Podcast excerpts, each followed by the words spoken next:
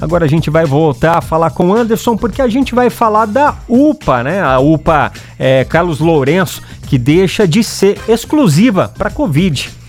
Mais informações, detalhes com Anderson. Fala, jovem. Isso, Fabinho. A partir de hoje, então, a UPA do Carlos Lourenço deixará de ter atendimento exclusivo para casos de Covid-19. A mudança ocorre diante de uma melhora nos índices da pandemia em Campinas. Bom, Segundo a Secretaria Municipal de Saúde, não há mais necessidade de manter a UPA Carlos Lourenço como um hospital de campanha, porque o número de internações de pacientes com suspeita ou confirmação de Covid-19 caiu devido à vacinação.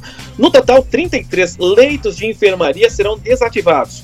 O local vai passar por adaptações, limpeza para poder retomar, né, na quarta-feira, o atendimento de urgência e emergência em clínica média. É, com isso, a rede Mário Gatti estará com um atendimento de Covid centralizado no Hospital Ouro Verde e também nas unidades hospitalar Mário Gatti e Amoreiras, com um total de 35 leitos de UTI e 43 de enfermaria.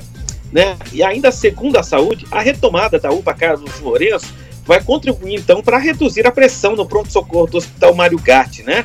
Antes de ser convertida em hospital de campanha para a Covid-19 em dezembro, a UPA Carlos Lourenço atendia em média 140 pacientes diariamente.